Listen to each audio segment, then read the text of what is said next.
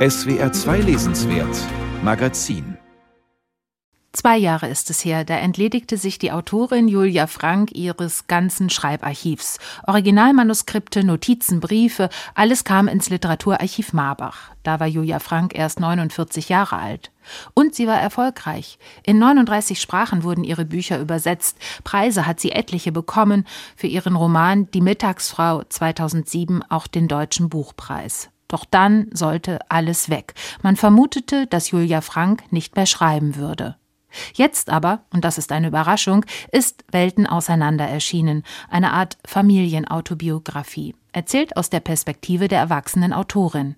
Die Geschichte hat es in sich, eine Familie voller Künstlerinnen, eine Familie aber auch voll innerer Verwahrlosung. Wir sprechen gleich über das Buch. Eine kleine Lesepassage aber gibt schon einmal einen Einblick. 1991 machte Julia Frank Abitur. Anteil aber nahm kaum jemand daran. Ich dachte nicht einmal daran, jemanden anzurufen. Wer in meiner Familie interessierte sich dafür, ob ich zur Schule ging?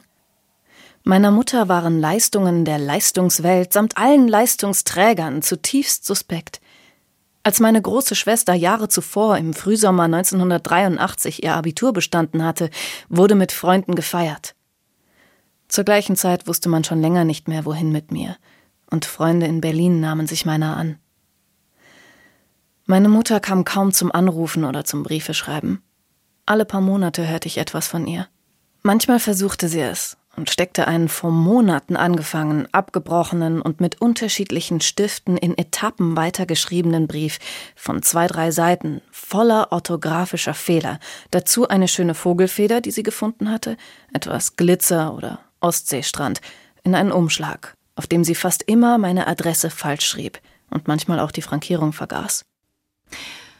Welten auseinander. Das sind hier Mutter und Tochter. Eine Passage aus Julia Franks neuem Buch. Und darüber will ich jetzt genauer sprechen mit meiner Kollegin Anja Brockert, die jetzt im Studio ist. Guten Tag. Hallo Katharina Borchert. Ja, Julia Frank schreibt wieder. Dieses Mal aber äh, keinen Roman und keine Erzählungen, sondern eine Biografie.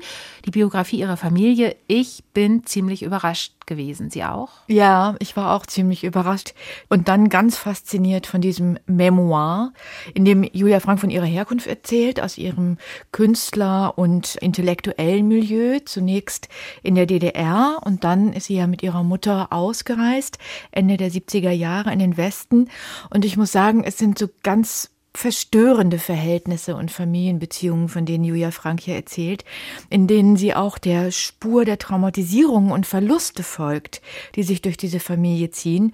Vor allem aber folgt sie der Spur ihrer eigenen Entwicklung als Kind, als junges Mädchen, als junge Frau und ja auch ihrer eigenen Beschädigungen.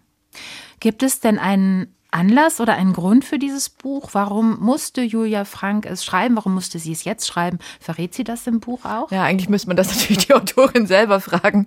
Ich kann nur vermuten. Also, sie schreibt an einer Stelle, dass autobiografisches Schreiben für sie lange keine Option war, auch solange die Großmutter noch lebte, eine ganz zentrale Figur. Also, jetzt scheint für sie wohl der Punkt gekommen zu sein, an dem sie das für mein Verständnis ziemlich radikal machen kann, also autobiografisch erzählen. Vielleicht ist es so ein bisschen wie ein Freischreiben schreiben. Also sich und ihre Familiengeschichte nicht zu fiktionalisieren, sich selbst mal in den Mittelpunkt zu stellen, unter der Maßgabe, die sie gleich zu Beginn in diesem Buch formuliert, nämlich jeder Mensch erinnert sich anders, jeder Mensch hat seine ganz eigene Perspektive auf die Wirklichkeit und auf die nächsten Menschen. Wir sind alle Welten auseinander. Und dieses Buch jetzt ist eben radikal ihre Perspektive, ihre ganz individuelle Geschichte. Was wir nicht verstehen, das fesselt uns, schreibt sie an einer Stelle. Und so lese ich dieses Buch als verstehen wollen, was sie geprägt hat, ihr Werden auch, um diese Fesseln loszuwerden. Und es ist übrigens mehrfach von einer Psychoanalyse die Rede, die in der Jugend wohl stattgefunden hat. Und vielleicht ist das auch ein bisschen ein Hinweis auf die tiefergehende Beschäftigung mit sich und ihrer Familie. Autobiografisches Schreiben findet auch im Laufe des Buches statt, nämlich im Rahmen des Tagebuchschreibens, ja, das genau. sie immer wieder erwähnt. Als Mädchen schon hat sie viel Tagebuch geschrieben. Zunächst geht sie in ihrer Familiengeschichte mal weit zurück. Ja, sie erzählt von ihrer Großmutter Inge Hunzinger, die war Bildhauerin, sie war Jüdin, Kommunistin. Das ist eine sehr zupackende, sehr charismatische mhm. Frau, charismatisch, aber auch lieblos. Ja, also diese Frau ist wirklich auf ihre ganz eigene Weise faszinierend. Ähm, die taucht ja auch als Figur schon in einigen Romanen von Julia Frank auf. Sie kam aus dem deutsch-jüdischen assimilierten Bürgertum mit vielen intellektuellen Freunden, ist eine sehr kleine, aber ganz kräftige Frau, körperlich und seelisch. Diese Bildhauerin, diese Künstlerin will nicht Mutter von Beruf sein und sie will auch schon gar nicht Großmutter von Beruf sein, weil es viel Wichtigeres gibt, nämlich Politik, Kunst, Literatur, Theater. Und in der Beschreibung ihrer Tischmanieren, beziehungsweise der fehlenden Tischmanieren, da kommt ziemlich viel heraus an dieser Figur, von der Julia Frank wirklich sehr lebendig auch erzählt.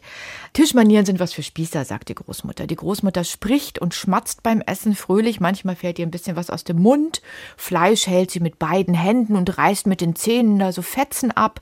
Sie rülpst und leckt die Teller ab. Also, das kann man alles ziemlich ungehobelt finden oder auch wild und emanzipiert, schreibt Julia Frank.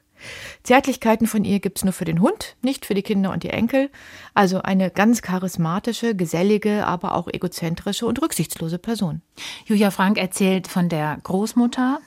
Sie erzählt aber auch viel von ihrer eigenen Mutter also der Tochter der Großmutter, Mutter Anna, eine Schauspielerin, die äh, fünf Töchter hatte, fünf Töchter von unterschiedlichen Männern.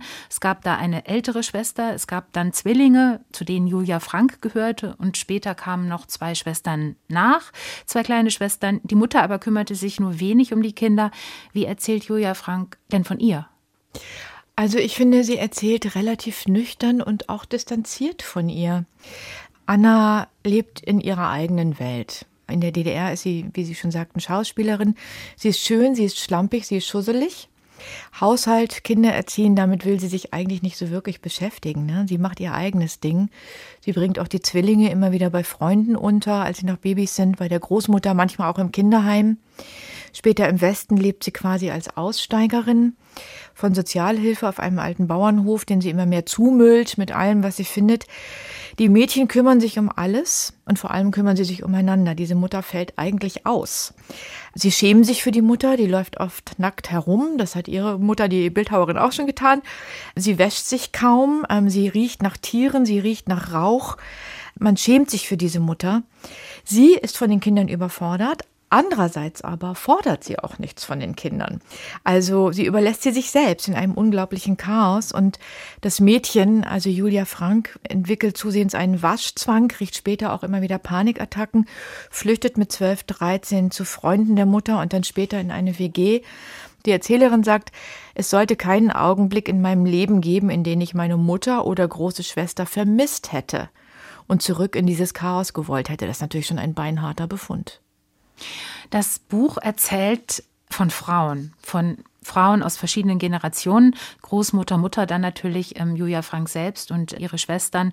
Männer spielen nur eine Nebenrolle, oder? Naja, das hat natürlich mit der Abwesenheit der Männer und Väter zu tun. Ne? Also Anna wächst ohne ihren leiblichen Vater auf, der ist ja im Krieg gestorben. Sie hat ihren Bruder verloren, der sich, wie gesagt, mit 18 umgebracht hat. Riesiges Trauma für sie, auch für die Mutter. Auch Julia wächst ohne leiblichen Vater auf. Man muss es allerdings ein bisschen einschränken. Denn äh, Julia sucht später den Kontakt zu ihrem leiblichen Vater, dessen frühes Sterben sie begleitet. Und sie hat dann, und dieser Mann spielt durchaus eine Rolle, einen Freund und Geliebten mit 18, Stefan, dessen seelische Nähe und Liebe ist für sie unglaublich wichtig. Dem öffnet sie sich auch und erzählt ihm ihre Lebensgeschichte. Und der kommt dann eben tragisch bei einem Unfall ums Leben. Also es gibt viele männliche Leerstellen, ja, und Verluste von Männern, die die mhm. Frauen auch prägen. Und noch ein kleines Detail am Rande für die Großmutter Inge sind nur Männer dichtende Genies. Sie hat kein einziges Buch einer Frau im Regal. Hm. So viel zum Thema äh, Feminismus dieser äh, sehr, sehr starken Frau.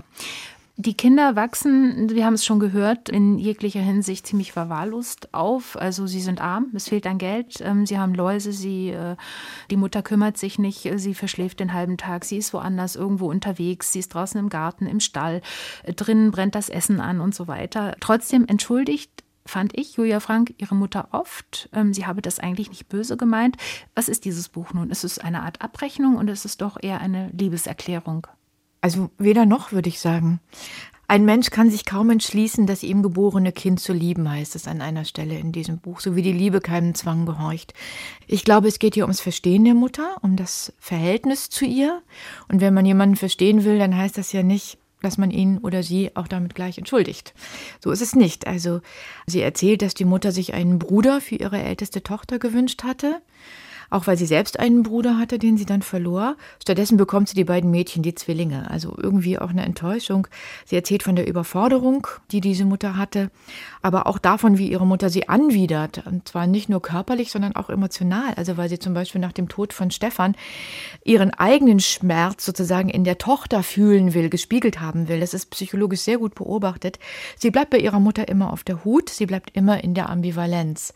Und von daher würde ich sagen, es ist weder eine Abrechnung noch eine Liebeserklärung. Dazu passt, dass der Ton, den Julia Frank anschlägt, ziemlich ruhig ist, mhm. finde ich. Äh, das ist kein aufgeregtes Buch. Wie würden Sie diesen Ton beschreiben. Ja, ich finde, das stimmt. Also es ist ruhig, es hat fast manchmal ein bisschen was Protokollarisches, Nüchternes. Wir ziehen sozusagen beim Lesen die psychologischen Fäden zusammen, die Julia Frank auslegt. Ja? Und, und die Emotionen stellen sich bei uns beim Lesen ein. Ich habe zwischendrin wirklich Aggressionen auf diese Mutter bekommen und zugleich die Kraft und die Stärke dieses Mädchens bewundert, ja, das ganz viel liest und schreibt und kellnert und sich durchjobbt und Abi macht und studiert, die so verschlossen ist, sich schämt sich immer wieder ganz intensiv um andere kümmert, auch ausgenutzt wird. Sie kommt aus einer Bildungs- und Kulturwelt äh, mit durchaus prominenten Namen. Aber sie bekommt weder materielle noch emotionale Unterstützung für ihren Bildungsweg. Und das wird in diesem, ja, nüchternen Ton schmerzlich spürbar.